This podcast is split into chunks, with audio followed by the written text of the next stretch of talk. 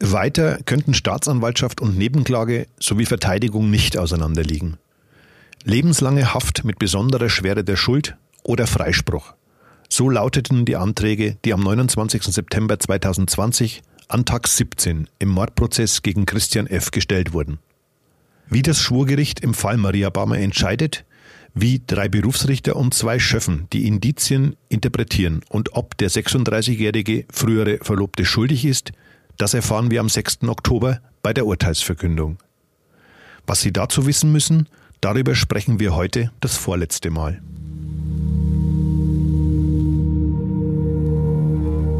Der Fall Baumer. Spuren, Hintergründe, Analysen.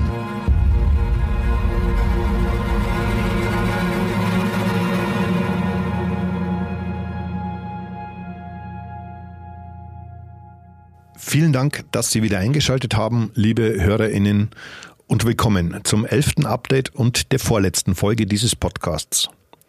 Weil der 17. Verhandlungstag mit den psychiatrischen Gutachten und den Plädoyers bis abends lief, nehmen wir dieses Mal mit einer Nacht Abstand auf und blicken auf die zwei letzten Prozesstage vor dem Urteil zurück. Ich heiße André Baumgarten, bin Redakteur bei der Mittelbayerischen und treffe mich wie gewohnt mit meiner geschätzten Kollegin Isolde Stöcker-Gittel in unserem Podcast-Studio, um über den wohl beispiellosen Prozess am Landgericht in Regensburg zu sprechen. Hallo Isolde, hast du gut geschlafen?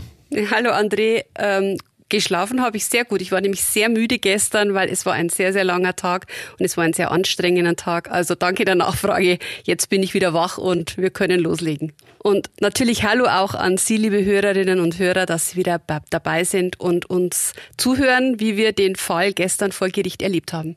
Wie du schon sagtest, es war ein richtig langer Tag am Landgericht. Wir sind erst gegen halb sieben aus dem Gerichtsgebäude rausgekommen. Wie würdest du den gestrigen Tag für dich persönlich zusammenfassen? Jetzt mit einer Nacht Distanz dazu ja, es war einfach sehr, sehr viel Input. Wir haben sehr, sehr viele Informationen erhalten, die man natürlich auch aus der ähm, Situation heraus erstmal gar nicht so gut einordnen kann. Also tatsächlich war es gut, einmal drüber zu schlafen, um sich auch ein bisschen Gedanken darüber zu machen, was wir gestern alles gehört haben, wie wir es für uns einordnen und ähm, wie wir vielleicht auch schon einen kleinen Ausblick darauf geben können, was nächste Woche denn passieren wird. Ich muss ehrlich sagen, ich fand es auch unglaublich anstrengend, so viel geballte Informationen, wie du schon sagtest, an einem Stück man muss ja aufmerksam zuhören, um auch alles richtig mitzuschreiben. Und im Nachhinein bin ich wirklich froh, dass wir uns für diese eine Nacht Pause entschieden haben. Das hat es uns nämlich ermöglicht, diese zig DIN A4 Seiten voll ein bisschen zu sortieren und die Mitschriften nochmal ein bisschen genauer zu lesen. Ganz genau so ist es. Und wie gesagt, ich hatte auch den Eindruck, dass man es einfach für sich selber nochmal ähm, Revue passieren lassen muss. Man kriegt auch wenig mit in dieser Situation im Gerichtssaal. Das ist mir tatsächlich gestern ganz besonders aufgefallen. Wenn man sehr konzentriert arbeitet, stimmt, ja. dann, dann äh, registriert man auch bestimmte Strömungen auch gar nicht mehr, bestimmte mhm. Blicke, die da oft fallen im Zuschauerraum, was da so los ist. Ich habe gestern nichts mehr mitbekommen. Also entschuldigen Sie vielleicht, dass wir heute nicht so sehr über die Dinge, die so am Rande waren, berichten können. Ähm, wir haben es gestern tatsächlich, wir haben uns auf die Fakten konzentrieren müssen. Bevor wir zu den Ergebnissen der psychologischen Sachverständigen und den Schlussakkorden im Prozess kommen, lass uns chronologisch rangehen und ganz kurz auf den Montag zurückblicken. Da war ja der kurzfristige Beweisantrag von Wahlverteidiger Michael Euler ein Thema. Der Vorsitzende Richter Dr. Michael Hammer war verstimmt über den Zeitpunkt dieses Antrags. War davon noch was zu spüren? Nein, es ging am Montag ganz professionell über die Bühne, hat auch nur 20 Minuten letztlich gedauert. Ähm, der Verteidiger Euler hat seinen Antrag gestellt. Ganz konkret ging es ihm darum, ähm, drei Zeugen einzuführen, die 2005 und 2009 auf einer Party dabei waren. Und auf dieser Party wurde Cannabis geraucht. Und Maria hätte da eben auch ähm, mitgeraucht. So wollten es die Zeugen bestätigen. Und der Vorsitzende Richter hat aber dann gleich gesagt, er braucht die Zeugen nicht mehr. Man kann das als wahr annehmen. Und er hat aber sehr intensiv äh, darauf hingewiesen, dass gelegentlich Maria äh, mhm. Baumer Cannabis geraucht hat. Das war ihm sehr, sehr wichtig, hat es nochmal betont, hat gesagt, es war eine Annahme, die gelegentlich okay. eben, ähm, dass es ein gelegentlicher Konsum war. Das war ihm sehr wichtig, das war rauszuhören.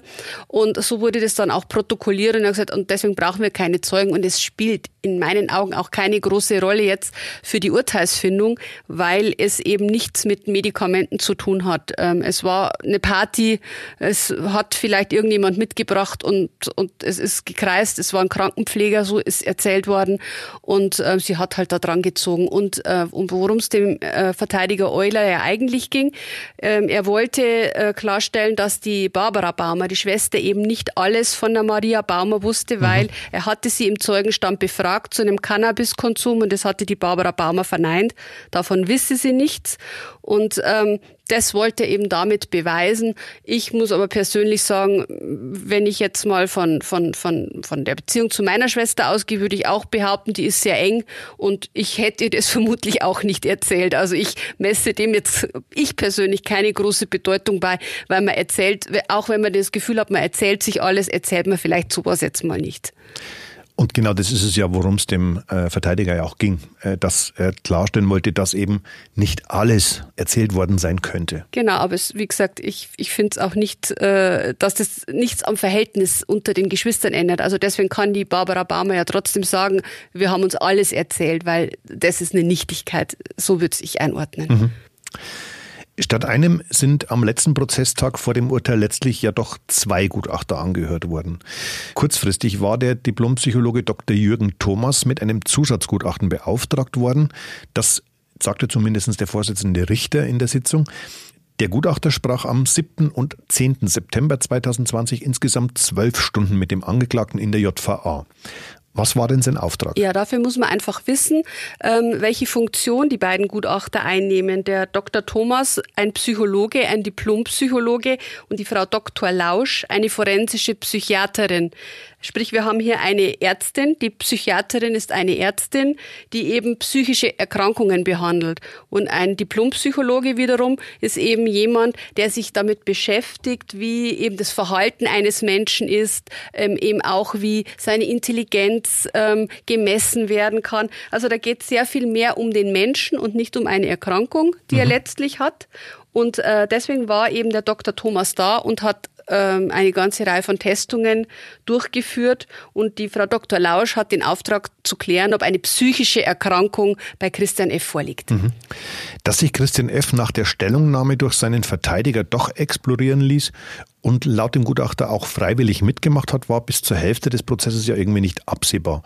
Kannst du dir diesen Sinneswandel erklären? Was ich jetzt so gehört habe aus Hintergrundgesprächen, hatte wohl die Verteidigung darauf gedrängt, dass der Angeklagte das machen lässt und ähm, ihm das auch ähm, dringend empfohlen, um eine Bereitschaft zu signalisieren, auch ähm, gegenüber dem Gericht. Also mhm. ich bin bereit, das zu machen. Es gab dieses Aktengutachten, das war auch fertig. Mhm. Das hat die Frau Dr. Lausch ja vorab gesagt, dass sie das fertig hätte und sie würde eben durch diese Exploration jetzt das Gutachten ergänzen. Und ich glaube, sie ist auch an manchen Punkten zu einer anderen Auffassung gekommen, so hat sie es ja gestern auch im mhm. Prozess mhm. geschildert, stimmt, ja. eben durch diesen, durch diese langen Gespräche, die sie mit dem Angeklagten geführt hat. Der Sachverständige Dr. Thomas führte eine testpsychologische Untersuchung durch, was letztlich bedeutet, dass Christian F. viele Fragebogen ausfüllen musste und sich dann natürlich auch den Fragen dazu gestellt hat.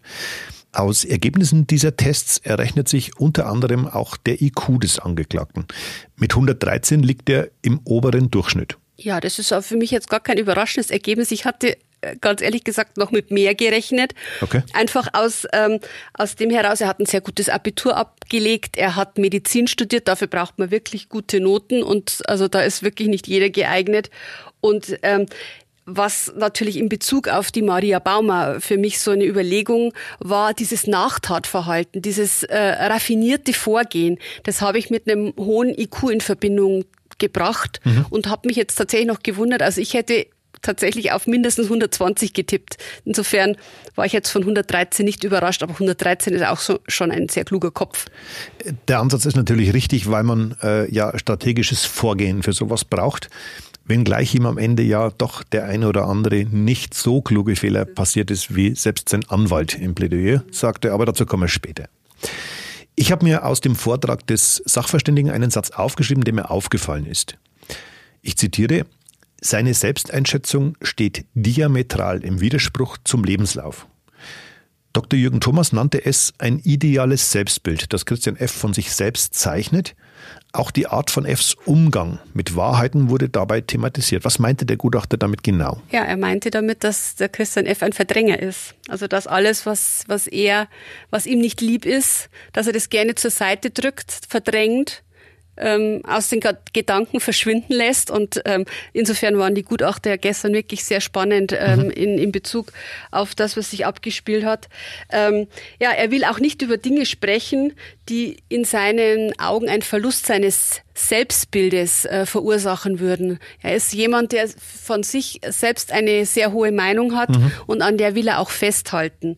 Und eben äh, dieses Festhalten erfordert manchmal auch ganz viel Kraft und, und, und ganz viel Arbeit, um ähm, eben gegen Kritik da sich auch ähm, zur Wehr zu setzen. Und er ist eigentlich ja, das ist das Interessante, gar nicht der Typ, der, der laut ist. Also mhm. auch, auch das ist so, so eine widersprüchliche Sache. Er hat eine sehr hohe Meinung von sich und gleichzeitig ist er aber niemand, der sich so nach vorne drängt. Introvertierter Typ. Genau. genau.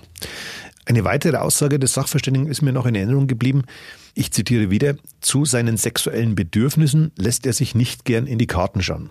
Das sagte Dr. Thomas über den Angeklagten und das hast du ja auch eben gerade schon mal wiedergegeben. Ganz genau und äh, mir ist es auch tatsächlich im Gedächtnis geblieben, ähm, weil er eben dann doch letztlich ein bisschen was äh, berichtet hat auf, ähm, auf die Nachfragen und ähm, wir wissen eben dann aus diesen Befragungen, dass er an einer sogenannten Hebephilie leidet, ist wahrscheinlich das falsche Wort. Eine Hebephilie bei ihm festgestellt wurde, nämlich ein sexuelles Verlangen nach jungen Männern, nach heranwachsenden Männern, die in der Pubertät sind. Ich glaube im Frühstadium der Pubertät. 12 bis 14 Jahre genau. wurde ähm, das Alter benannt, ja. Mhm.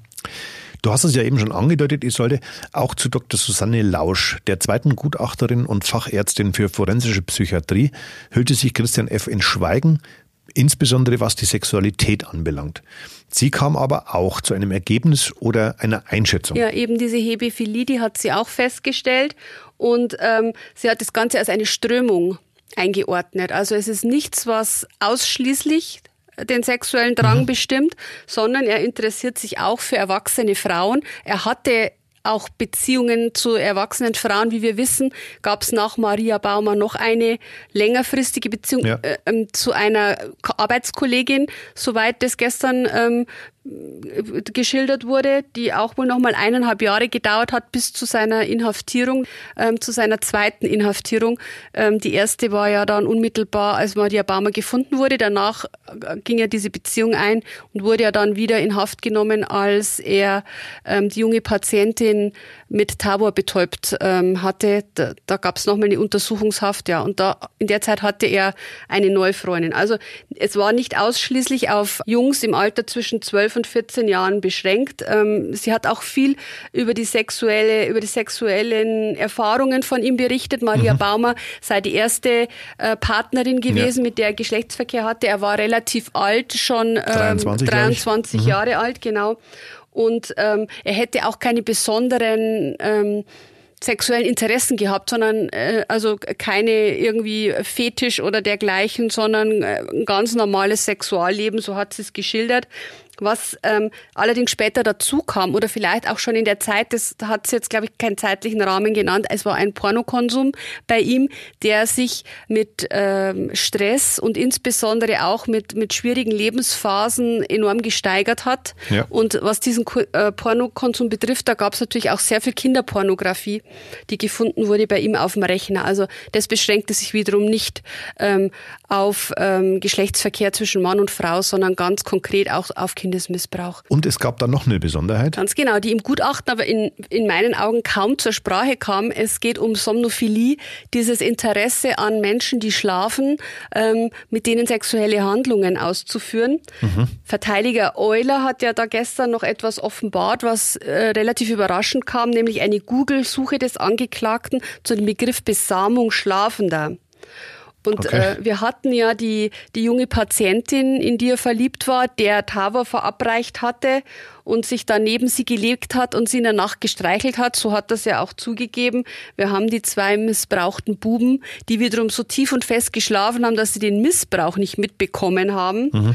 Ähm, da weiß man jetzt nicht genau, was, was letztlich dazu geführt hat, dass die so tief schliefen, ob das einfach ein natürlicher Schlaf war oder nicht. Da gibt's ähm, nichts dazu.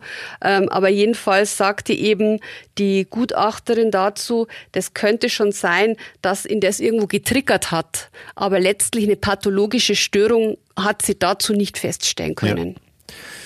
Zur besseren Einordnung, wir sprechen in diesem Zusammenhang von den 2016 verurteilten Fällen wegen sexuellem Ganz genau. Missbrauch. Genau. Eine wichtige Randnotiz möchten wir an dieser Stelle wieder betonen, nämlich dass für Christian F. bis zum Urteil selbstverständlich die Unschuldsvermutung gilt. Ob er des Mordes schuldig ist oder nicht, entscheiden die Richter und Schöffen. Wir ordnen hier ein, was vor Gericht behandelt wurde und was wir beobachtet haben. Mit dem zweiten Gutachten, wofür Christian F. auch zwei Tage in der JVA explodiert wurde, erfuhren das Gericht und alle im Sitzungssaal 104 anwesenden Zuhörer viel über das Leben des Angeklagten. Auch darüber, was nach der U-Haft ab 2014 mit ihm passiert ist. Er bekam danach nämlich beruflich keinen Fuß mehr auf dem Boden. Ganz genau. Er hatte ja auch ein, ein massives Alkoholproblem, das ihn mehrfach in, in Suchtkliniken auch zwang. Und ähm, die Probleme wurden schlichtweg dann größer. Er hat sein Medizinstudium aufgegeben, hatte sich überlegt, ob er ein Pflegepädagogikstudium macht. Da sind wir wieder bei der jungen Patientin. Er wollte nach Berlin, mhm. weil er mitbekommen hatte, offenkundig, dass die junge Frau auch nach Berlin ziehen will. Er hat sogar eine Bewerbung geschrieben. Er hatte schon eine Bewerbung geschrieben, ist aber letztlich nicht mehr zustande gekommen, äh, der Umzug. Ja, er verlor dann ähm, auch seine Stelle als Krankenpfleger am Bezirksklinikum, ging in die Schweiz, um dort als Pfleger zu arbeiten. Dann ist aber eben Folgendes passiert, er hat seine Berufsbezeichnung aberkannt bekommen, eben wegen dieser Vorfälle, auch jetzt mhm. wegen der Vorstrafe, wegen seines Alkoholkonsums, ja. ähm, durfte also nicht mehr als Pfleger arbeiten.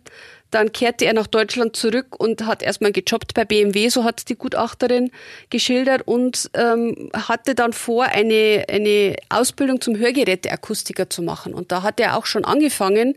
So, und dann kam folgendes Problem. Er wurde nämlich, ähm, es wurde nämlich bekannt, bei, um wem es sich handelt bei Christian F. Und damit war der Betrieb überhaupt nicht einverstanden. Durch einen anonymen Hinweis, das habe ich mir nämlich notiert. Mhm, genau. Und ähm, dann hat man ihn tatsächlich entlassen, weil man gesagt hat, also wir möchten Sie nicht als Mitarbeiter ja. haben.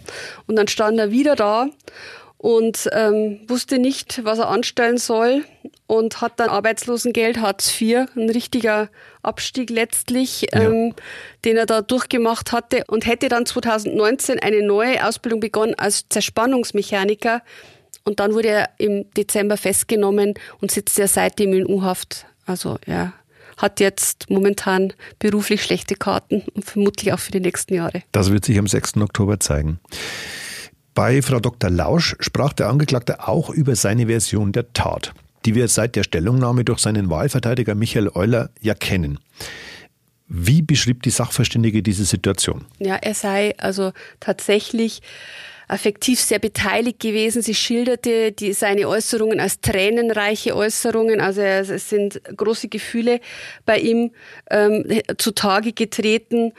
Ja, und er schilderte eben auch den Ablauf bei ihr so, wie er in einer Stellungnahme des seinen Anwälten eben zuvor geschildert hatte und mhm. wie sie das dann auch formulierten. Also er habe Maria tot im Bett gefunden und sei in Panik geraten. Das ist so die zentrale Aussage. Und nach dem Vergraben habe er sich dann gedacht, ähm, dass er sich das nie verzeihen könne und, und ihrer Familie und seine Familie ihm das auch nie verzeihen wird und er ist in den Alkoholkonsum abgerutscht tatsächlich dadurch. Er hat auch ähm, eine, eine, eine zeitlich begrenzte psychische Störung entwickelt. Ähm, es ging ihm gar nicht gut. Er war, er war auffällig mhm. zu der Zeit und das war aber alles wohl laut der Gutachterin auch diesem Verdrängungsprozess geschuldet. Er, er musste ja ein Lügengeflecht nach außen hin ähm, offen äh, halten und aufrechterhalten und er, er, er musste irgendwie schauen, dass ihm keine allzu großen Fehler unterlaufen, wobei ihm ja eine ganze Reihe Fehler unterlaufen sind und das hat ihn sehr viel Kraft gekostet in dieser Zeit und so hat das er auch geschildert. Mhm. Einen Aspekt seiner Aussage zur Tat griff Oberstaatsanwalt Thomas Rauscher später in seinem Plädoyer auf. Nämlich ein Fußballspiel in Bernhardswald, an dem er offenbar mit dem Auto vorbeigefahren ist, als er mit der Leiche von Maria Bammer auf dem Weg zu dem Waldstück war. Ja, das war für mich eine wichtige Erkenntnis. Ich kannte nämlich die Anfrage der Polizei, die an die Mittelbayerische Zeitung seinerzeit ging, wo man wissen wollte, ob Christian F. ein E-Paper hatte. Und wir haben uns dann alle im mhm. Haus gefragt. Die Polizei wollte es mir nicht sagen, warum sie das wissen wollen. Und wir konnten uns nicht erklären, warum das so wichtig wäre für mhm. die Ermittlungen. Und letztlich wollten die wissen, ob er wissen konnte, dass wiederum dieses, dieses Fußballertreffen da stattfindet, weil es war eine Ankündigung in der Zeitung gestanden.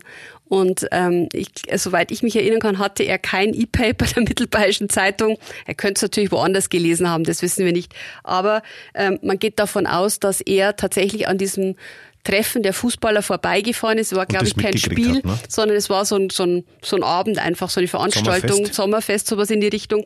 Und deswegen musste er es gesehen haben. Also das, das war auffällig und das war eben, weil er es offenbart hatte in, in, in den Befragungen, ähm, da sind die Polizisten schon hellhörig geworden. Warum weiß der das? Mhm. Letztlich kam aber auch die forensische Gutachterin zum Ergebnis, dass Christian F. zwar eine narzisstische Persönlichkeitsstruktur mit deutlich manipulativen Tendenzen habe, sich aber keinerlei Erkenntnisse fanden, die seine Schuldfähigkeit beeinflussen würden. Wie schätzte die Sachverständige die Plausibilität der beiden Tatversionen ein? Also einen kaltblütigen Mord, wie es ihm in der Anklage vorgeworfen wird, und die Geschehnisse laut der Stellungnahme, also einen Unfall und nur das Beseitigen der Leiche. Na gut, eine, eine Gutachterin oder ein Gutachter, die ordnen ja erstmal gar nichts ein, sondern denen geht's in erster Linie um die Person einordnen, wird das Ganze dann das Gericht, aber natürlich ergeben sich aus der Person raus Erkenntnisse. Und sie hat eben darauf hingewiesen, dass diese Präferenz zur Verdrängung da ist. Wir haben es mhm. schon angesprochen. Ein vulnerabler Narzisst, so hat sie es genannt, das bedeutet, er ist ein verdeckter Narzisst. Mhm. Ähm, er zeigt also das nicht offen hin. Also das, was man oft so als den Größenwahn beim Narzissten ja, ja. Ähm, äh, als Erkennungsmerkmal ähm, darstellt, das hat der, der, der Verdeckte, der Vulnerable nicht. Das ist sogar eher so ein, so ein bisschen ein, ein gehemmter Typ, ein schüchterner Typ, äh, wenig dominant, aber er hat das gleiche äh, Selbstwertgefühl und dieses Selbstwertgefühl, das er nicht angekratzt wissen will. Also das ist ihm schon sehr wichtig, wie er nach ja. außen dasteht. Und das ist das Interessante, weil man kann diese Personen leicht kränken und äh, merkt es aber gar nicht, weil er sich ja in erster Linie gar nicht so präsentiert. Also er ist zurückhaltend, ja. ist aber total gekränkt und man merkt sich. Und das macht diesen Typen, ich habe ein bisschen nachgelesen, so besonders schwierig auch in der, im, im, im alltäglichen Umgang, weil da kann man sehr leicht wohl ins Fettnäpfchen treten, weil man es ja, eben verstehe. gar nicht so empfindet. Und ja, in Bezug auf eine mögliche Tat ähm, hat sie sich ähm, nur dahingehend geäußert, dass eben dieser berufliche Erfolg von der Maria zu der Zeit im Raum stand. Sie hatte eine Arbeitsstelle gefunden, dann Studium abgeschlossen zunächst. Studium abgeschlossen zunächst. Sie, sie hat sich zur Landesvorsitzenden ähm, der Landjugend wählen lassen. Also da war wirklich vieles, was, was sie auch mit Sicherheit persönlich gefreut und ja. gestärkt hat. Also die war mit Sicherheit gut drauf, weil sich jeder freut, wenn er Erfolge hat.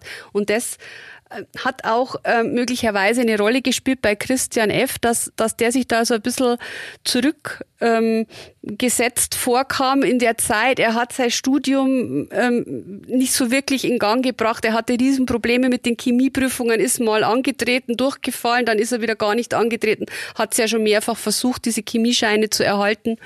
Und, und dem ging es sicherlich zu der Zeit nicht so gut, weil er mhm. eben gekämpft hat.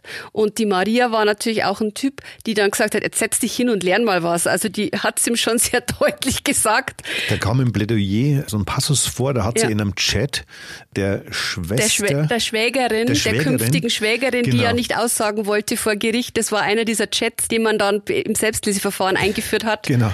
Und der hatte sie offenbar geschrieben, dass der Christian erst die zweite Halbzeit des Champions League Halbfinale oder Finale anschauen darf, genau. weil er lernen muss. Genau, genau. Also genau in diesem genau. Duktus mhm, sogar. Genau, gell? genau. Also, Aber jetzt habe ich dich unterbrochen, entschuldige. Ja, genau. Also und das ist eben das, worauf die Gutachterin hinweist, eben wie die, die persönliche Situation zu dem Zeitpunkt war. Und die Staatsanwaltschaft hatte später sogar im Plädoyer auch als möglicher Hass auf Maria thematisiert, den der Christian F. gehabt haben könnte.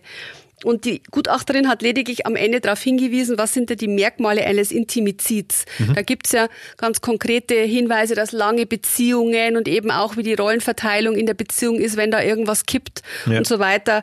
Und das äh, hat sie auch auf den Fall ähm, Christian F. und Maria Baumer umgemünzt und hat gesagt, na grundsätzlich könnte man natürlich aufgrund dieser Merkmale jetzt schon sagen, kann so gewesen sein. Aber natürlich legt sie sich da nicht fest, sondern da geht es nur um die Merkmale und die waren vorhanden. Wir haben zum Fall Maria Baumer ja ein umfassendes Dossier auf unserer Internetseite. Dort finden Sie die gesamte Berichterstattung zu diesem wohl spektakulärsten Kriminalfall Ostbayerns. Den möchten wir allen Interessierten nochmals ans Herz legen. Das MZ-Spezial finden Sie unter www.mittelbayerische.de slash Fall-Baumer. Die Ankläger machten eine frühere Patientin des Angeklagten als Hauptmotiv für den Mord an Maria Baumer aus.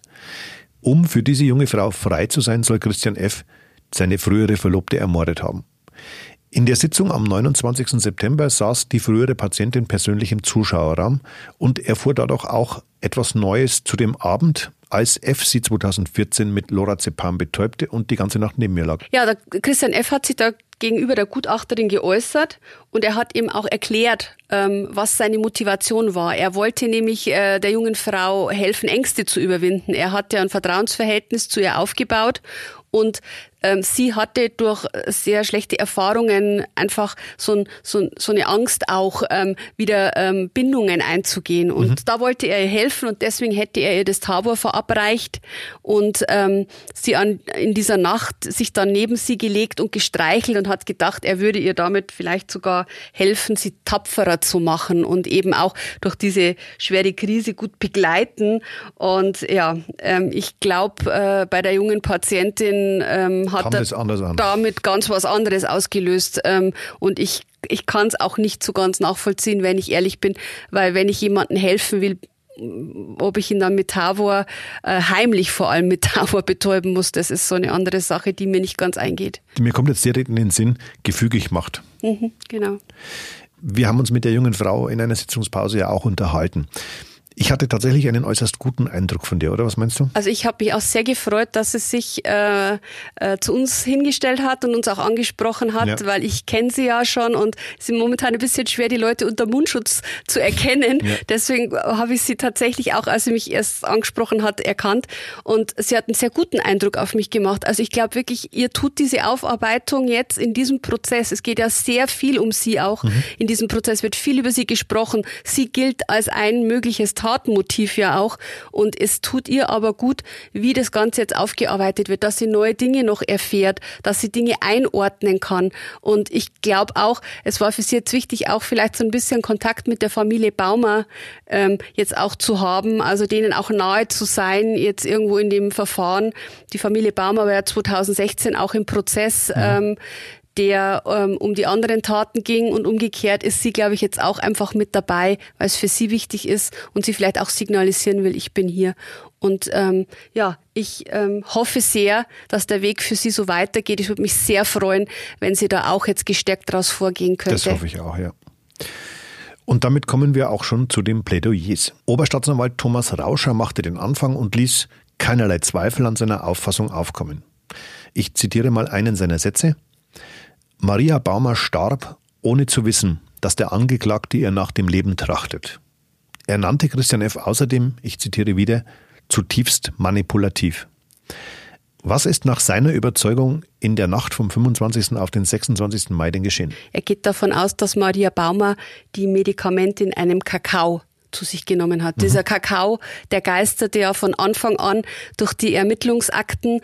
Schon in der ersten Vernehmung. Schon in am allerersten Tag Christian F. Ähm, sagte bei der Polizei, er hätte Maria Baumer einen, einen Kaber ans Bett gestellt. Ja. Und das hat er zigmal wiederholt in verschiedenen Zeugenvernehmungen äh, und später dann auch, glaube ich, noch in der beschuldigten Vernehmung. Es blieb immer beim Kaber und das war auffallend, sagt ähm, die Staatsanwaltschaft. Und deswegen gehen sie davon aus, dass der Kaber das Getränk war, in dem er Maria Baumer die Sachen verabreicht hat. Und er wollte nicht nur den Tod von Maria Baumer, er wollte den Tod ohne jede Konfrontation zuvor. Das ist dem Oberstaatsanwalt auch wichtig, das zu sagen. Das sind wir wieder beim Gutachten. Christian F. kann keine Konflikte ja. austragen. Er vermeidet sie, wo immer es geht. Er, er, Maria war ähm, nicht äh, im Klaren, war sich nicht im Klaren darüber, was ihr bevorsteht, weil sie ahnte offenkundig auch nichts. Also die äh, Staatsanwaltschaft ist überzeugt, sie wusste nichts davon, in welcher Lage sie sich befand, dass sie in Gefahr war, mhm. sondern das war heimtückisch. Er hatte das verabreicht, ohne dass es vorher einen Streit oder irgendwas gegeben hätte, auch keinen verbalen in irgendeiner Form. Und sie ist vermutlich auch nicht, was immer wieder mal ähm, ja überlegt wurde, auch ähm, in, in diesen Krimiforen, wo man sich austauscht. Sie wusste sicher sicherlich nichts äh, von den Missbrauchsfällen. Ähm, da gab es ja dieses Videomaterial, da gab es das Fotomaterial auf seinem Rechner. Es ist davon auszugehen, dass Maria Baumer keine Kenntnisse hat und ihn auch nicht damit konfrontiert hat. Auch das hätte man letztlich ja feststellen müssen. Das hätte man feststellen müssen. Man hätte es jetzt auch gehört. Also es war kein ja. Thema. Also das war sicherlich nicht. Sie war arglos in diesem Moment, als sie das Getränk getrunken hat. Ja, und dass es in der Wohnung passiert ist, ähm, ist für die Staatsanwaltschaft sicher. Man äh, hat das Ganze mit dem BH begründet, den man letztlich gefunden hatte, den BH, den sie wahrscheinlich abgelegt hatte an diesem Abend und wo man dann eben diese Medikamentenrückstände feststellen konnte. Im Schweiß. Im Schweiß, mhm. ja, genau. Und ähm, deswegen käme kein anderer Ort, also auch nicht der Weg zurück in die Wohnung vom Reiterhof, was ja auch mhm. immer eine Überlegung war, käme nicht in Frage. Man ist sich sicher, die Wohnung war der Tatort. Was auch laut Staatsanwaltschaft sicher ist, dass Maria Baumer erst am Abend aus der Wohnung geschafft worden ist. Also man geht davon aus, sie lag den ganzen Tag da und er hat an einer Musiksammlung gearbeitet, er hat mit der Familie telefoniert, er hat Briefe einen Brief an Benny geschrieben, eine E-Mail, äh, eine Facebook-Nachricht an sich geschrieben im Namen von Maria. Er hat mhm. da die ersten Nachtathandlungen durchgeführt und Maria war offenkundig im Bett. Wo wäre sie sonst gewesen? Und äh, erst am Abend, als es dunkel war, hat er sie rausgeschafft, weil man ähm, aus seinen Schilderungen, er hat ja das Vergraben zugegeben und gesagt, er wäre erst im Morgengrauen zurück nach Regensburg gekommen, ja. dass man davon ausgeht, er war die ganze Nacht dann im Wald und hat gearbeitet an dem Grab und letztlich an, an dem Verschwinden von der Maria. Für mich ein bisschen überraschend und auch ungewöhnlich. Oberstaatsanwalt Rauscher wandte sich in seinem Plädoyer auch direkt an die Familie und entschuldigte sich. Ja, ich, ich, fand, das war wirklich eine starke Geste. Jetzt zum Abschluss. Er hat wortwörtlich gesagt, sie mussten in diesem Verfahren überdurchschnittlich leiden und daran ist hauptsächlich der Angeklagte schuld. Und er räumte aber auch Fehler der Staatsanwaltschaft ein. Und ich denke, das ist das Entscheidende, weil eben die Staatsanwaltschaft ähm, 2018 das Verfahren eingestellt hatte. Man, mhm. man sagte, man kommt nicht mehr weiter. Und Rauscher hat gestern gesagt, wir hätten dieses Verfahren auch 2018 führen können. Das ist ein ganz starkes Eingeständnis, weil er damit sagt, die Kollegen, die damals, also äh, Oberstaatsanwalt Rauscher war damals nicht zuständig. Der kam Mitte 2019 der kam erst, dazu? genau, sehr spät dazu. Eben als diese äh, Spuren der Medikamente gefunden genau. worden sind, da war er dann mit an Bord. Und ähm, er, er hat letztlich gesagt, seine Kollegen hätten auch 2018 anklagen können, haben es nicht getan. Und ich fand das ähm, auch, dass er das alles bedauert und, und sich entschuldigt dafür bei der Familie, das ist etwas, was auch, glaube ich, der Familie Baumer hilft, auch versöhnt irgendwo. Und man hat es gestern überhaupt gemerkt, in diesem Verfahren sind, hat man sich schon gegenseitig auch ein bisschen äh, nach diesem doch harten Kampf, den, den, den man auch geführt hat, auch versöhnlich ähm, eingestimmt. Also auch äh, sich gegenseitig gelobt für die Arbeit. Das kam ja auch dann ungewöhnlich ein, viel, wie ich finde. Genau, äh, von anderer Seite in Lob. Ähm, die ähm, Rechtsanwältin Lang hat wiederum die Staatsanwaltschaft gelobt. Und ich fand es aber trotzdem gut. Ich finde nach so, so einem Verfahren, auch äh, in gewisser Weise im harten Verfahren für alle Beteiligten, war das sicherlich nicht einfach. Ohne Natürlich, Zweifel. man kann es nie nachvollziehen, was das für die Familie Baumer alles bedeutet hat. Und trotzdem finde ich aber, wenn, wenn man dann am Ende sagt, letztlich hat jeder sein Bestes gegeben, dann ist es auch gut.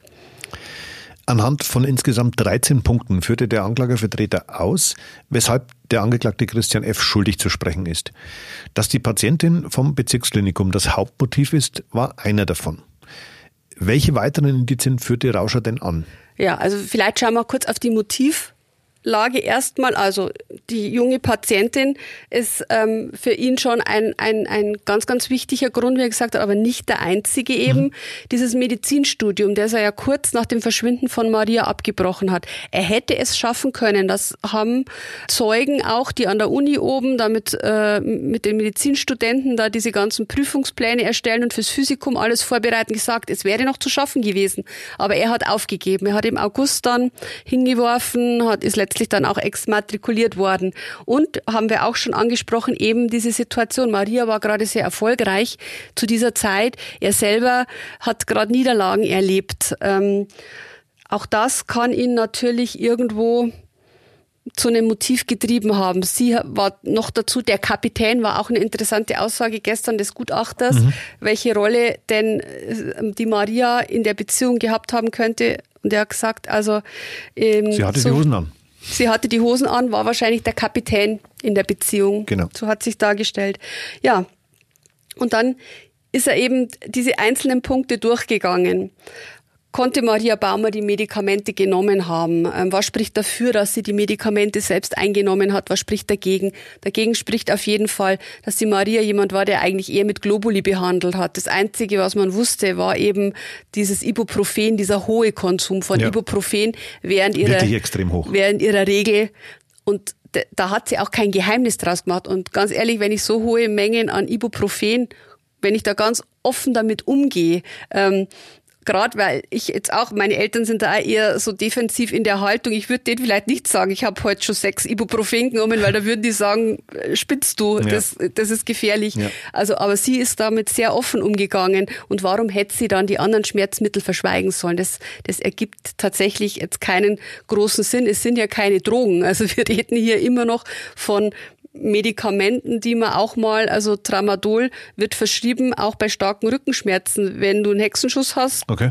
kannst du auch Tramadol oder Tilidin, was ja auch bei ihr gefunden wurde, das sind ganz, ganz gängige Mittel, die da verabreicht werden, ja. um sehr starke Schmerzen einfach zu behandeln. Spricht nichts dagegen. Insofern hätte sie das für die Regelschmerzen theoretisch natürlich verschrieben bekommen haben können.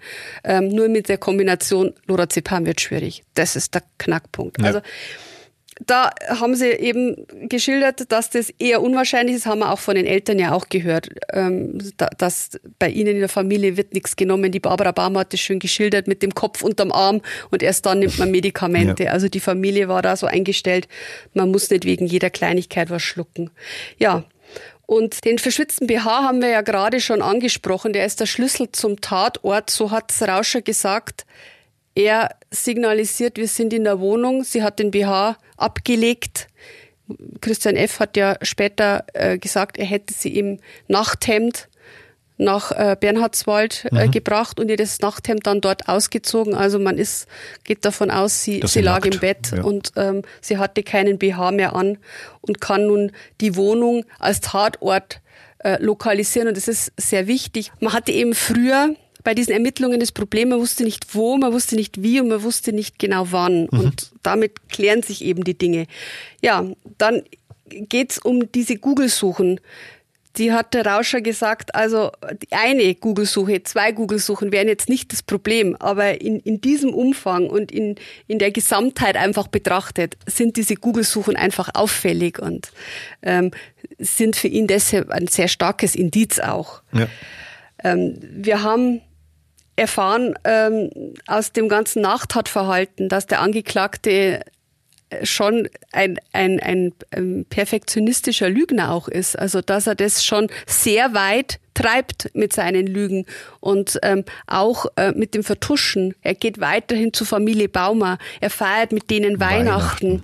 Weihnachten. Ähm, er, er telefoniert sehr, sehr viel mit der Familie, fragt immer wieder nach, ähm, ist mit denen zusammen, grillt auf einem Vereinsfest in dem Ort, äh, lässt sich für Aktenzeichen XY, wurde gestern auch thematisiert, in ja. der Muschenrieder Kirche filmen, was ähm, als besonders verwerflich auch ähm, gestern dargestellt worden mhm. ist, dass er sich da noch hingestellt hat, eine Kerze anzündet und Maria gute Wünsche schickt, obwohl er längst weiß, die Maria ist tot und die liegt in Bernhardswald im Wald vergraben.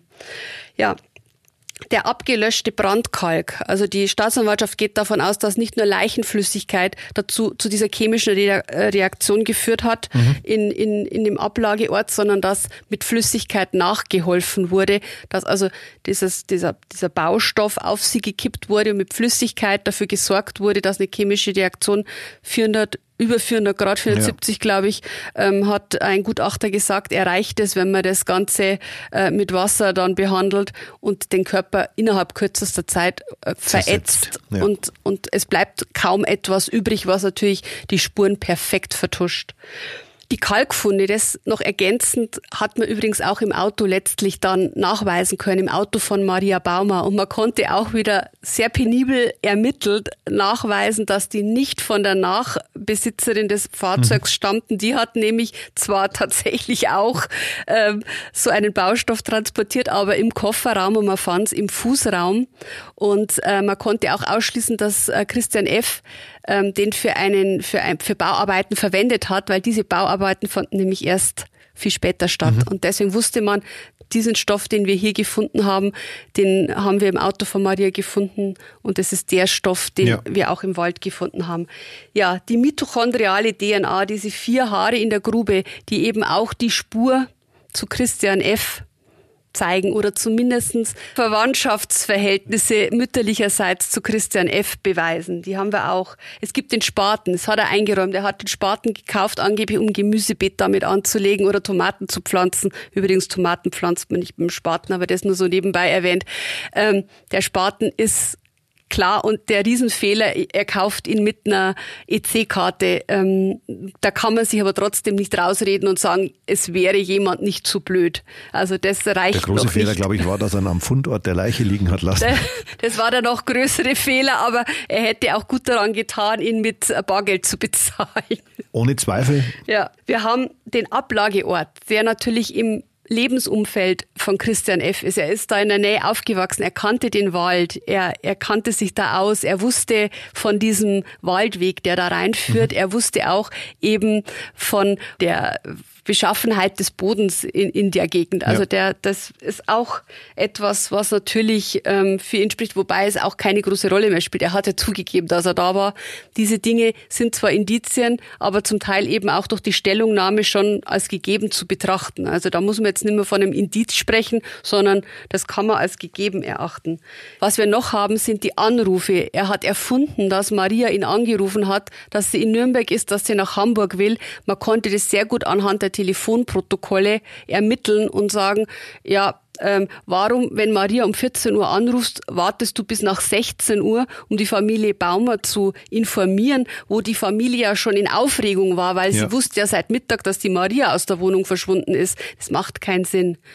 Der schwarze Wenger Rucksack, auch noch so ein Thema. Er hat ausgeführt, Maria hätte diesen Rucksack mitgenommen. Es wäre eine Aktion gewesen von PayPal. Zwei Rucksäcke hätte es da gegeben die Staatsanwaltschaft hat einen Mitarbeiter kommen lassen, der gesagt, so eine Aktion gab's nie. Also es gab zwar mal einen Rucksack für, für, für, diese PayPal-Punkte, aber nie im Doppelpack. Genau. Auch das konnte damit widerlegt werden. Der abgelegte Verlobungsring, den er in der Schublade gefunden hat, mhm. im Nachkästchen, auch dessen Indiz, die, äh, er, er hätte das wahnsinnig ruhig mitgeteilt, er hätte jetzt den Verlobungsring gefunden, während die Barbara Baumer, so hat's der Staatsanwalt gestern geschildert, die, die, die hat es so mitgenommen, dieser Fund, die, die war fix und fertig, während der Christian ja. völlig cool reagiert hat, ja, jetzt ist der Ring eben da, der war in der Schublade und hat sie abgelegt.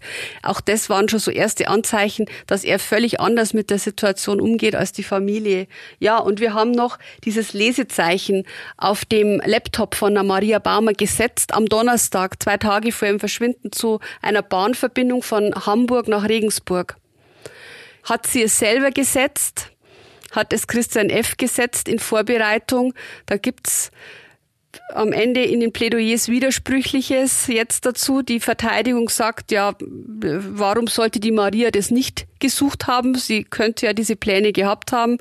Die Staatsanwaltschaft sagt aber wiederum, es macht keinen Sinn, nach einer Verbindung am Montag zu, also am Montagabend zu suchen, ähm, wenn man noch gar nicht weiß, dass man seine Verlobte möglicherweise töten würde am Wochenende. Also das ist so der. Just die, die Christian F. am Schluss ja als Zeit auch an die Zwillingsschwester Barbara weitergibt, ja. wann Maria angeblich zurückkommt. Ganz genau. Also das ist irgendwie, er musste es vorbereitet haben. Die Staatsanwaltschaft wertet das als Zeichen, dass er Tage vorher mit den Vorbereitungen begonnen hat. Und wenn er nicht im Sinn hatte, die Maria zu töten oder wenn er nicht ahnen konnte, dass sie sich mit den Medikamenten töten würde, macht dieses Lesezeichen schlichtweg keinen Sinn. Sinn. Das ist richtig. Und das ist auch das letzte manipulierte Beweismittel, das sich durch die Einlassung des Angeklagten ein bisschen ins Gegenteil verkehrt, entgegen aller Erklärversuche durch seinen Wahlverteidiger.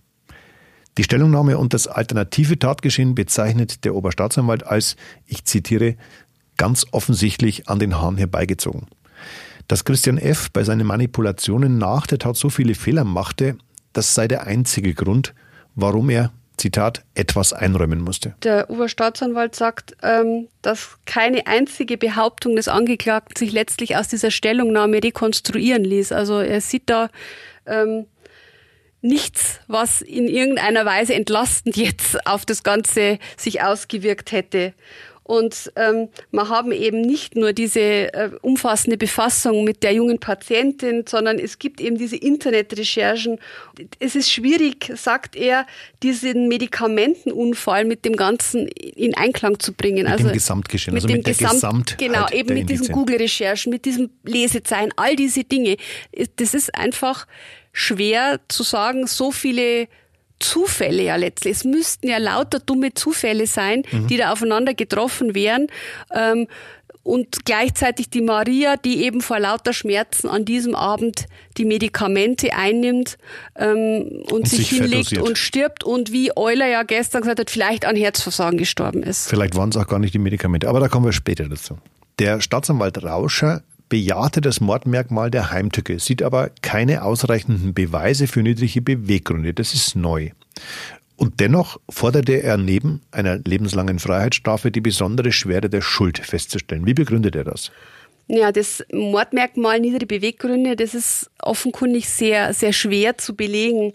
Er sagt, man hätte vermutlich beim BGH einfach schlechte Karten und er wollte, dass das rechtlich wirklich auf sicheren Füßen steht, das Ganze, und hat gesagt, also, ob es ausreicht, dass er frei sein wollte für eine neue Beziehung, ob das wirklich schon als niedere Beweggründe gelten kann, das, das ist wirklich schwierig. Ähm, mhm. Und deswegen hat er es nicht bejaht. Und er sagt aber trotzdem, er, er, er sieht die besondere Schwere der Schuld. Und zwar einfach durch diese mehrtägige, durch diese kaltblütige Planung und auch durch dieses verwerfliche Nachtatverhalten, das der Angeklagte gezeigt hat. Auch die Geschädigte, die nichts von einem Konflikt ahnte, die sterben musste, ohne zu wissen, dass Warum? irgendwas nicht passt in dieser ja. Beziehung. Und so ist es dann auch mehr als nur ein Mord. Es ist ein besonderer Mord. So hat Oberstaatsanwalt Rauscher dann auch formuliert. Und die Schuld wiegt da besonders Und die Schuld schwer. wiegt deshalb besonders schwer, weil eben auch unendliches Leid über die Familie Baumer gekommen ist. Sehr kurz und prägnant plädierte Ricarda Lang für die Nebenkläger. Sie schloss sich dem Oberstaatsanwalt an und betonte, zu Lasten des Angeklagten sei zu rechnen, dass, ich zitiere, er und nur er Maria Baumer ermordet hat. Sie ging auf einige Punkte in Christian F.s Stellungnahme ein und hob Indizien hervor, die ihr widersprüchlich erschienen. Ja, sie hat eigentlich gesagt, ganz so viele Sachen sind gar nicht mehr unklar. Durch die Stellungnahme hätte der Christian F. doch so manches selber schon äh, zugegeben. Aber sie hat eben auch nochmal diese Medikamente angesprochen, diese Amnesie auch angesprochen, die vorher bei Maria Baumer ja war, wo sie beim Arzt war. Die Maria Baumer, eine intelligente junge Frau, wenn sie tatsächlich die Medikamente eingenommen hätte, dann hätte sie spätestens mit diesem Gedächtnisaussetzer für sich selber feststellen müssen, offenkundig ist diese Kombination von Lorazepam und äh, Tramadol keine besonders schlaue Kombination, die, macht was mit mir und mit meinem Körper und die ist gefährlich. Sie war klug und hätte das nicht mehr eingenommen. Das bezieht sich jetzt auf die Tatsache, dass in der Stellungnahme die Rede davon ist, dass seit Anfang 2012 Genau. sie diese Mixturen genau, genommen Ganz hätte. genau, dass sie eben eine depressive Phase hatte, so war ja die Stellungnahme dahingehend. Und sie hätte vielleicht dann tatsächlich auch danach gesucht ähm, im Internet und sich informiert, wenn sie nicht den Beipackzettel, da steht es im Übrigen drinnen, ähm, gelesen hätte, dann hätte sie spätestens mit der Google-Recherche klären können und hätte das, das bin ich überzeugt, sie hätte das dann nicht mehr genommen, weil sie ähm, gewusst hätte, das ist eine Gefahr für mich. Ja, sie ist dann auch ähm, darauf eingegangen, dass der Angeklagte permanent lügt, dass er eben eine Persönlichkeitsstruktur auch hat, die diese Tat ausgelöst haben kann. Eben dieses Verdrängen, Vertuschen, ähm, sich selber ähm, erhöhen auch irgendwo, dieses narzisstische und keine Kritik an der eigenen Person vertragen können. Ricardas Lang sagt eben auch, er hatte sich in die junge Patientin verliebt. Er wollte aber keinen Konflikt mit der Maria. Er musste dem Ganzen irgendwie anders beikommen. Und deswegen hat er sich das leichteste Mittel gesucht. Wortwörtlich hat sie gesagt, das leichteste und hinterhältlichste Mittel sei eine Vergiftung gewesen. Und die hat er gewählt. Und auch sie sagt, sie sieht hier in diesem Nachtatverhalten die besondere Schwere der Schuld als gegeben. Und deshalb an dieser Stelle nochmal der Hinweis, für Christian F. gilt bis zum Urteil am 6. Oktober natürlich die Unschuldsvermutung. Wir geben hier wieder, was im Prozess geschieht, was wir beobachtet haben und wir ordnen das ein. Als dritter war Christian F.s Wahlverteidiger Michael Euler mit seinem Plädoyer an der Reihe. Ein Satz daraus bringt den Kern seines Vortrags, wie ich finde, relativ gut auf einen Punkt. Ich zitiere Das Ganze ist nicht mehr gewesen als ein blöder Unfall. Zunächst rieb er sich allerdings an einem Kommentar, zu dem sich der Staatsanwalt nach der Stellungnahme hatte hinreißen lassen. Ja, es geht um die pietätlose Märchenstunde, die der Oberstaatsanwalt Rauscher ja ähm, entgegnet hat, als er seine Stellungnahme vorgetragen hat. Und da hat er sich offenkundig sehr drüber geärgert.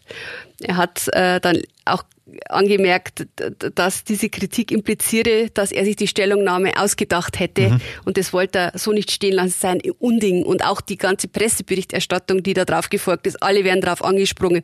Und es hat ihn sichtlich geärgert. Und deswegen hat er es einfach auch nochmal gleich zu Beginn seines Plädoyers nochmal thematisiert. Genau. Womit begründet Euler aber denn konkret, dass der Angeklagte seine frühere Verlobte nicht umgebracht hat? Ja, es sagt, es fehlt schlichtweg der klassische Beleg dafür. Man hätte Indizien, die könnte man so und so auslegen. Und das hat er mantraartig fast wiederholt dann in seinem Plädoyer. Man kann es so sehen, man kann es aber auch anders sehen. Ja. Da sind wir dann wieder bei dem, was man eine Gesamtschau nennt. Kann man das alles in Einklang bringen oder nicht? Er hat einiges zerpflückt in seinem Plädoyer und hat eben immer wieder die Frage gestellt, kann man das Gegenteil beweisen? Weil aus Sicht seines Mandanten muss natürlich das Gericht beweisen, dass es so und so war. Sein Mandant räumt ein, er hat sie vergraben, er hat danach ein Lügengebilde aufgebaut, aber er hat sie nicht getötet. Und es braucht den Beweis und der ist natürlich zu untermauern, dass er ihr auch das Medikament gegeben hat. Und so einfach ist es tatsächlich nicht. Das stimmt.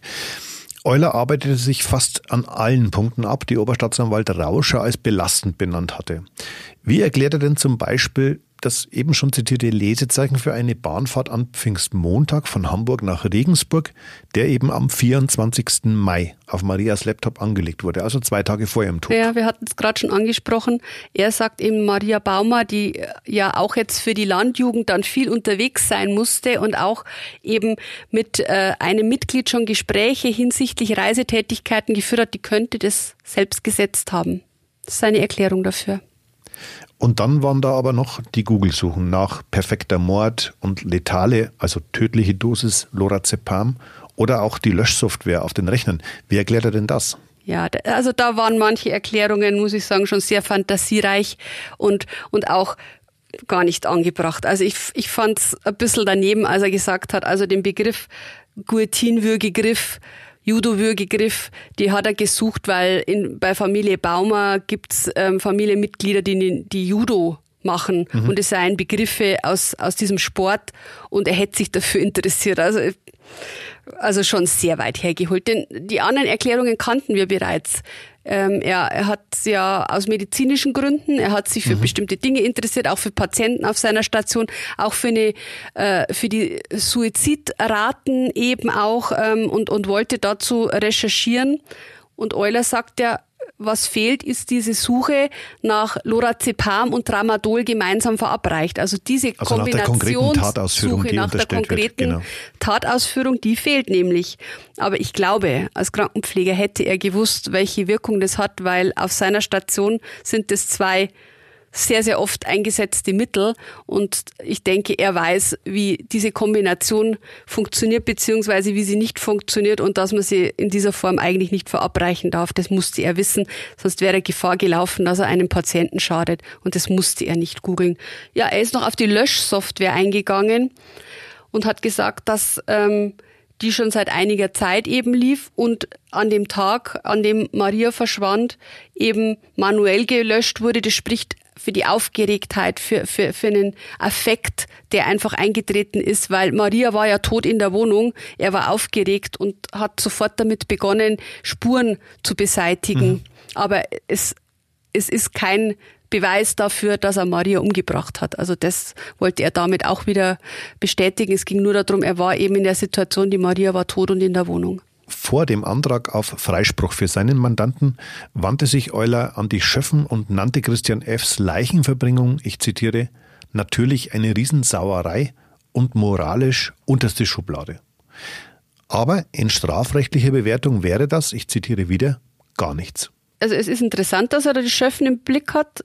Es erklärt sich aber auch, weil es sind keine Juristen und Schöffen sind natürlich empfänglich für, für so Empathie, Antipathie auf diesem Gebiet und lassen sich vielleicht in diese Richtung auch ein bisschen lenken. Also ist mir jemand sympathisch, ist mir jemand unsympathisch, habe ich mit jemand einfach Mitleid auch oder habe ich irgendwie, nehme ich Anteil. Das sind so Sachen, die ein Jurist ja aus schließen muss. Er agiert ja und er arbeitet sich ja letztlich durchs Gesetz und hat da einen ganz anderen Blick drauf. Und deswegen hat er sich eben, denke ich, das ist der Grund, speziell an die Schöffen gewandt und sie zu ermahnen, dass sie eben dieses Nachtatverhalten nicht überbewerten dürfen, dass es eben nicht der Beleg dafür ist, dass Christian F. ein Mörder ist, sondern eben nur aus einer Situation raus gehandelt hat.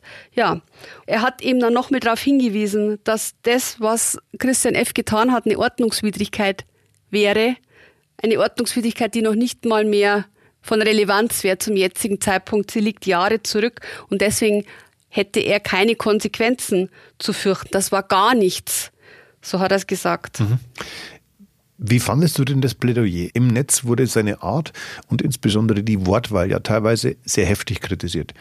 Ich muss ehrlich sagen, Worte wie Scheiße, Volltrottel oder Kotzen fand ich jetzt wirklich auch nicht angemessen. Ja, so geht's mir auch. Und also er hat frei referiert und ist vielleicht manchmal dann auch schwierig, das passende Wort zu finden. Und er ist, glaube ich, auch so ein, so ein Typ, der da so kernig spricht. Aber trotzdem, man muss ja immer dieses Verfahren sehen. Also wir sitzen in einem Mordprozess. In, einer, in, in dem Mordprozess sitzt eine Familie, die hat die Tochter verloren, da sitzen Geschwister, da sitzt die Zwillingsschwester. Und da finde ich es einfach unangebracht, wenn man, wenn man so eine Wortwahl trifft was mir ganz besonders pietätlos auch erschienen ist, ist die Formulierung blöder Unfall. Das hat mich wirklich gestört in dem Moment, weil ein blöder Unfall ist, wenn ich einem anderen hinten aufs Auto drauf fahre ja. und habe einen Blechschaden. Das ist für mich ein blöder Unfall. Aber wir reden hier über etwas, wo ein Mensch sein Leben verloren hat. Und da finde ich den Begriff wirklich daneben. Da muss ich dir tatsächlich zustimmen. Christian F.'s Pflichtverteidiger Michael Heitzmann aus Regensburg war der Letzte mit dem Plädoyer und fasste sich eigentlich relativ kurz. Er nannte die Ermittlungen gegen den 36-Jährigen eine Hetzjagd und betonte, dass aus seiner Sicht dieselbe Indizienlage wie bei der Einstellung der Ermittlungen im Jahr 2018 vorliegen. Ganz genau. Und er hat in, in, in diesem Zusammenhang auch ein Lob seiner Kollegin ausgesprochen, der Ricarda Lang, die ja als Nebenklagevertreterin dabei ist. Er hat gesagt, es ist einzig und allein ihr zu verdanken. Es ist ihr Arbeitserfolg, den sie mhm, hier einfährt, genau. weil sie eben 2018 äh, schon darauf hingewiesen hat, dass es reichen würde, um einen Prozess zu führen, was ja die Staatsanwaltschaft selbst gestern eingeräumt selbst eingeräumt mhm. hat. Und ja, er hat nochmal in ihre Richtung eben auch dann ein Lob ausgesprochen. Und ähm, ja, die Medikamente hätten es nicht mehr fett gemacht, das Kraut. So habe ich das verstanden. Es ist zwar mhm. noch ein schöner Erfolg, dass man jetzt diese Spuren finden konnte, aber 2018 wäre es möglich gewesen, Christian F. anzuklagen. Er räumt natürlich damit auch irgendwo so ein bisschen ein, da, da, dass, dass da schon 2018 was war, was möglicherweise eben so schwerwiegend war, dass man ihn des Mordes hätte anklagen können. Und am Ende hat die Generalstaatsanwaltschaft ja der Familie Baumer Recht gegeben. Ja, genau. Heizmann bezog auch Stellung zu den Motiven, die der Staatsanwalt angeführt hatte und sagte, dass es, ich zitiere, kein tragfähiges Motiv für eine Tötung gebe.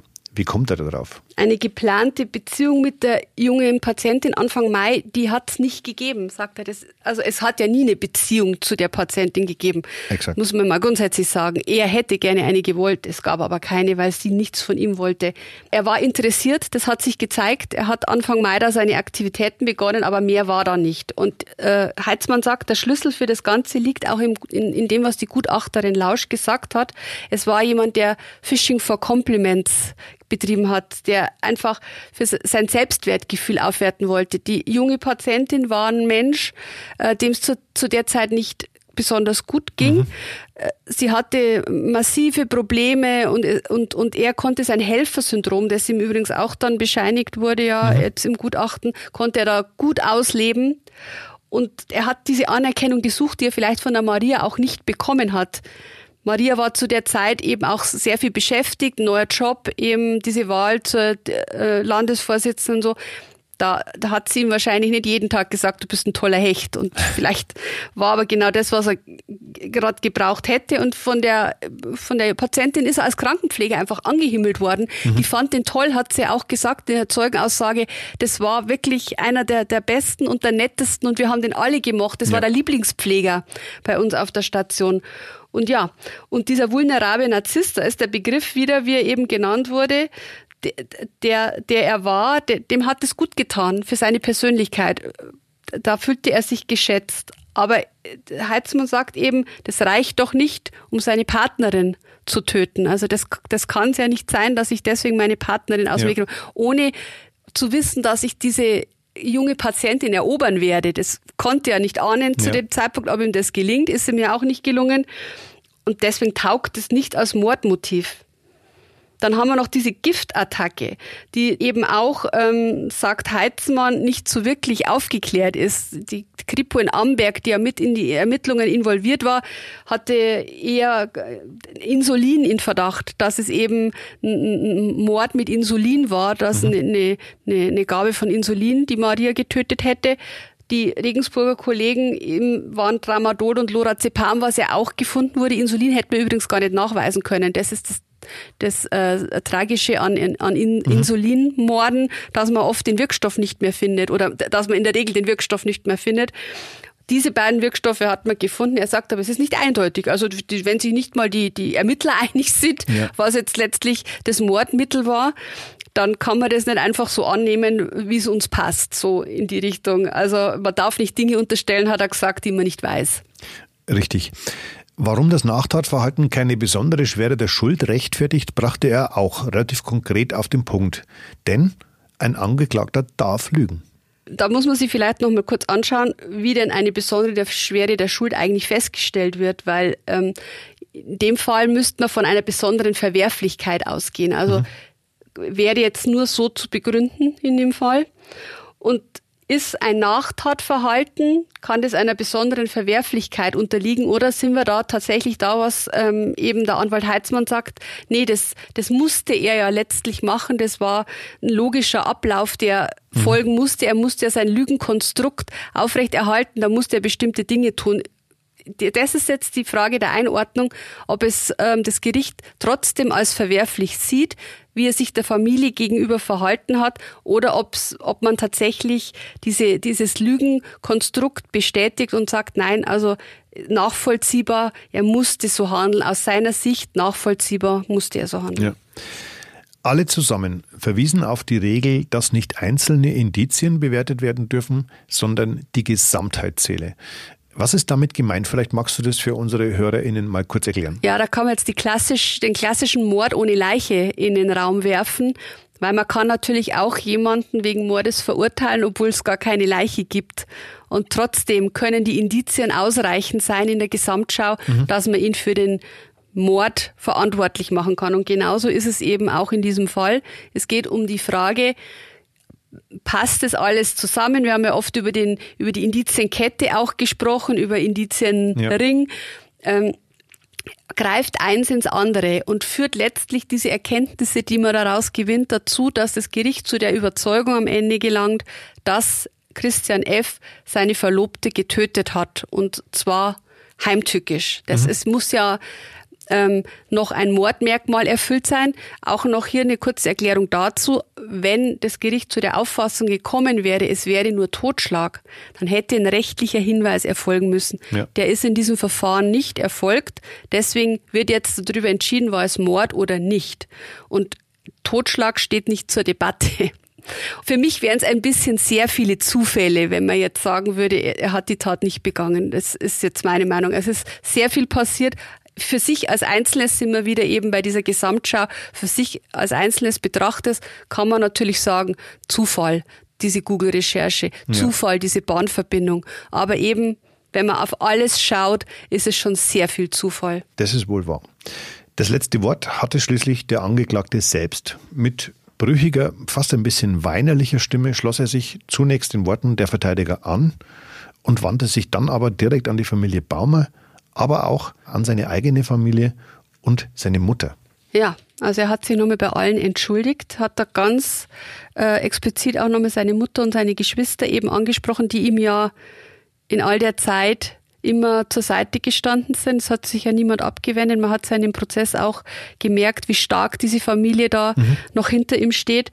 Ja, und er hat ähm, zur Familie Baumer eben gesagt, mit fast schon Tränen erstickter Stimme, dass es keine Entschuldigung dafür gibt. Er möchte sich aber trotzdem entschuldigen. Ich glaube aber bei der Familie Baumer, also das, das haben sie ihm nicht abgenommen und sie waren da auch also nicht besonders berührt, hatte ich in dem Moment den Eindruck. Ja. Also es, es war etwas, was er einfach noch tun musste. Vielleicht haben sie ihm die Verteidiger geraten, er soll es tun, ich weiß es nicht. Vielleicht hat er es aus freien Stücken getan, das werden wir nicht mehr erfahren. Aber für mich wäre das Einzige noch gewesen, eine Erklärung zu liefern, noch eine zusätzliche Erklärung. Das wäre für mich tatsächlich ein Ansatz gewesen. Ähm, so halte ich diese Entschuldigung jetzt auch, sage ich mal, ja, er hat sie halt abgegeben. Ja. In anderen Medien wird ja darüber spekuliert, dass Christian F. am vorletzten Prozesstag vor seinem Urteil sprichwörtlich seine Maske fallen ließ. Als das Gericht in den Sitzungssaal kam, hatte er nämlich seinen Mund-Nasenschutz abgenommen und ließ sich offen filmen. Glaubst du, dass das Absicht war oder wird da vielleicht ein bisschen viel reingedeutet. Na, ich habe es gerade schon gesagt, ich hätte erwartet, wenn er die Maske fallen lässt, dann lässt er sie in seinen letzten Worten fallen. Da hätte ich sowas erwartet. Das Ganze würde ich jetzt noch am ehesten so interpretieren. Er, er zeigt sein Gesicht offen, so als Signalwirkung. Ich habe nichts zu verbergen. Vielleicht war das so ein, so ein Hintergedanke, ich zeige mich offen. Aber also wirklich äh, die Maske fallen lassen. Da würde mehr dazu gehören. Ja, da würde einfach mehr dazu gehören. Sechs Tage will sich das Schwurgericht für sein Urteil nun Zeit lassen. Am 6. Oktober 2020 erfahren wir und Sie, liebe Hörerinnen, wie die drei Berufsrichter und zwei Schöffen die Indizien bewerten und zu welchem Schluss sie kommen. Was vor acht Jahren und vier Monaten geschehen ist. Die Urteilsverkündung ist für 15 Uhr terminiert, könnte sich aber noch ein bisschen verschieben. Ja, also man will auf den ähm, Verteidiger Heitzmann warten, der in einem anderen Verfahren in Memmingen steckt und erst herfahren muss und nicht genau sagen konnte, ob er es schafft oder nicht. Mhm. Also rein rechtlich betrachtet würde es reichen, wenn Christian F. mit einem Verteidiger im Gerichtssaal erscheint. Der Johannes Büttner ist ja auf jeden Fall da.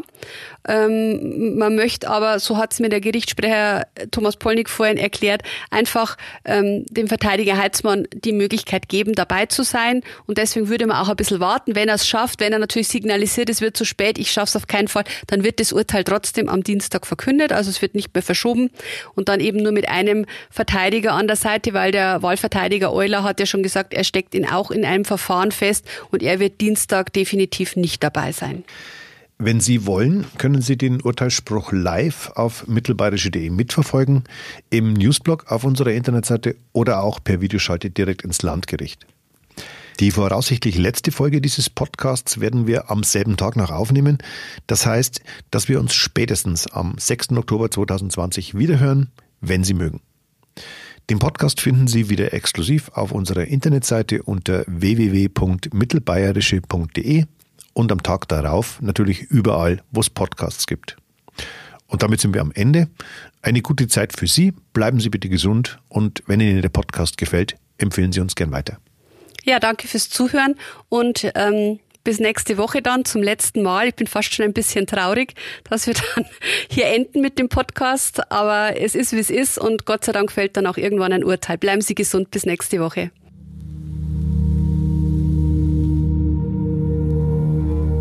Der Fall Baumer. Spuren, Hintergründe, Analysen.